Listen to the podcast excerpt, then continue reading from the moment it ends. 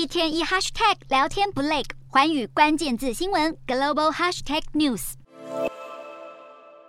根据俄罗斯媒体的报道，瑞典电信设备业者爱立信将在今年完全退出俄国市场，并裁员。好，对此爱立信就表示，在完成对消费者的义务之后，公司未来几个月将会逐步减少在俄罗斯的业务活动。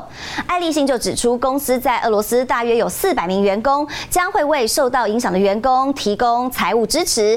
而根据消息人士表示，爱立信斯德哥尔摩总公司上个礼拜已经通知俄国。分公司将要进行关闭处理，并且在今年底之前裁员。而爱立信的芬兰竞争对手 Nokia 已经宣布要退出俄罗斯市场的决定，大约有两千名的员工会受到影响。